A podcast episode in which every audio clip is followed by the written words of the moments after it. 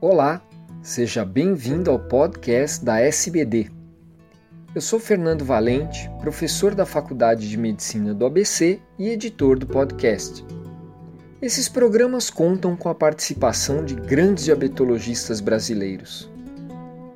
Nessa edição, será comentado um estudo observacional sobre a relação entre os níveis séricos de 25-hidroxivitamina D e PTH e a mortalidade por todas as causas em pacientes com diabetes tipo 2. Meu nome é Sérgio Venço e eu sou Associate Editor da nossa revista da SBD, Diabetology and Metabolic Syndrome.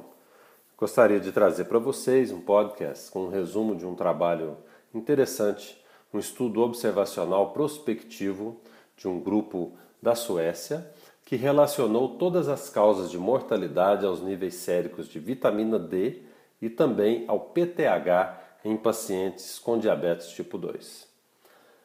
É sabido que baixos níveis de vitamina D têm sido relacionados com o aumento de mortalidade e morbidade em vários estudos que incluíram pacientes não diabéticos.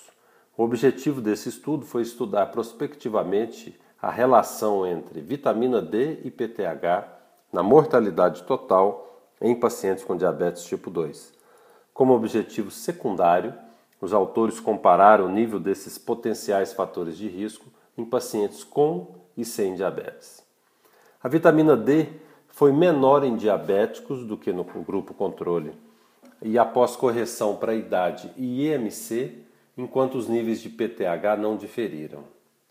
De uma coorte de 698 pacientes, Nove mulheres e 24 homens morreram durante seis anos de seguimento.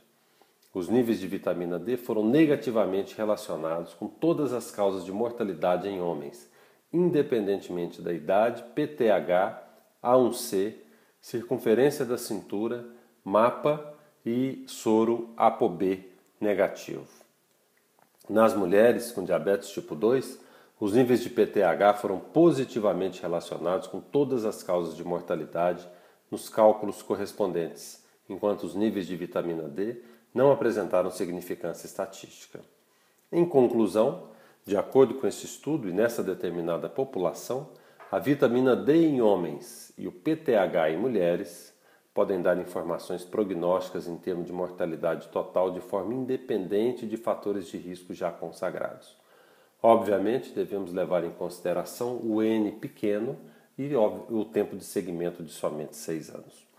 Esse e outros artigos da nossa revista estão à disposição no site, são todos de acesso livre no site www.dsmjournal.com. Muito obrigado.